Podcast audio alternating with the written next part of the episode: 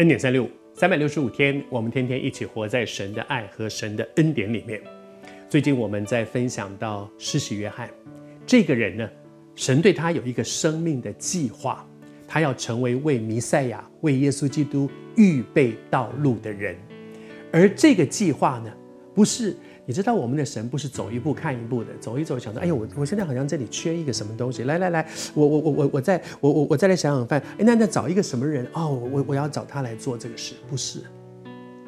他在创世之前，他要做的每一件事情都已经安排好了。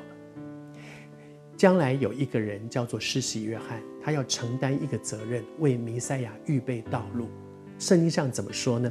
在马可福音第一章第二节那里讲到说，正如先知以赛亚书上所记着说：“看呐，我要差遣我的使者在弥赛亚，在弥赛亚的面前预备道路。”先知以赛亚的旧约的以赛亚书里面就已经提到了。但是你知道以赛亚的那个时代，距离施洗约翰出生多少年？你知道吗？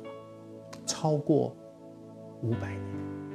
五个世纪，超过五百年，那么长的一段时间之前，在先知旧约里面已经就写到这件事了，而且后来到了新约里面，就是很清楚的讲，就是这个人，这个人是谁？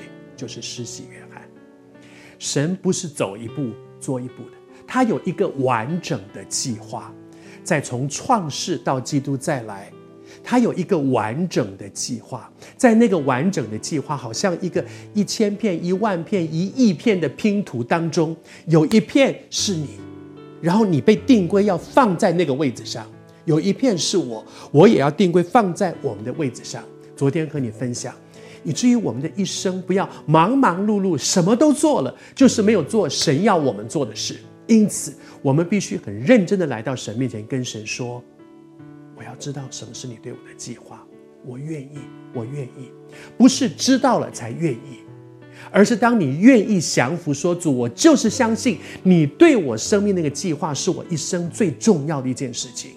当你愿意进入神对你生命的命定，神就会带你一步一步的走向那个命定，然后一步一步越来越明白，越来越清楚看见。有的人是不知道神对我的计划是什么，但是也有的人是不愿意。我不愿意，比如说谁？旧约的先知约拿，约拿不就是不愿意吗？他非常清楚知道神要他到尼尼宣告一个悔改的信息，他非常清楚知道，但是他不愿意，他跑掉，跑到他失去。而结果呢？有一种结果就是神怜悯他。